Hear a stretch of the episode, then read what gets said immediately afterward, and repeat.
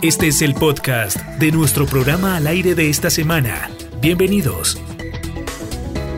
Buenos días, Juan Carlos, Miguel Matus y oyentes de Meridiano 70. En cronología de los llanos colombo venezolanos, una historia sin fronteras que sucedió un día como hoy.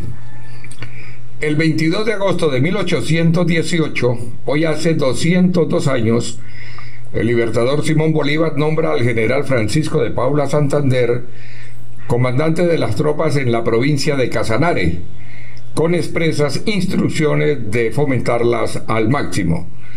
Recordemos que Arauca en aquella época hacía parte de la provincia de Casanare. El 22 de agosto de 1822, hoy hace 198 años, falleció el héroe del pantano de Vargas, Juan José Rondón, comandante de la caballería en tan épica batalla. Rondón fallece a consecuencia de una herida en el talón en el combate de Naguanagua. Muere de tétano en Valencia, estado Carabobo, Venezuela. Recordemos que Juan José Rondón participó en las batallas del Puente de Boyacá y la batalla de Carabobo. El 22 de agosto de 1983, hoy hace 37 años, fallece trágicamente en el municipio de Saravena el doctor Alfonso Ramírez Parada, alcalde del municipio de Saravena.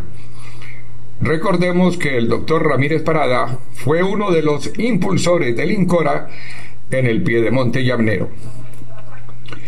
Y finalmente mañana domingo 23 de agosto se cumplen 69 años del nacimiento del cantautor de música llanera Orlando El Cholo Valderrama.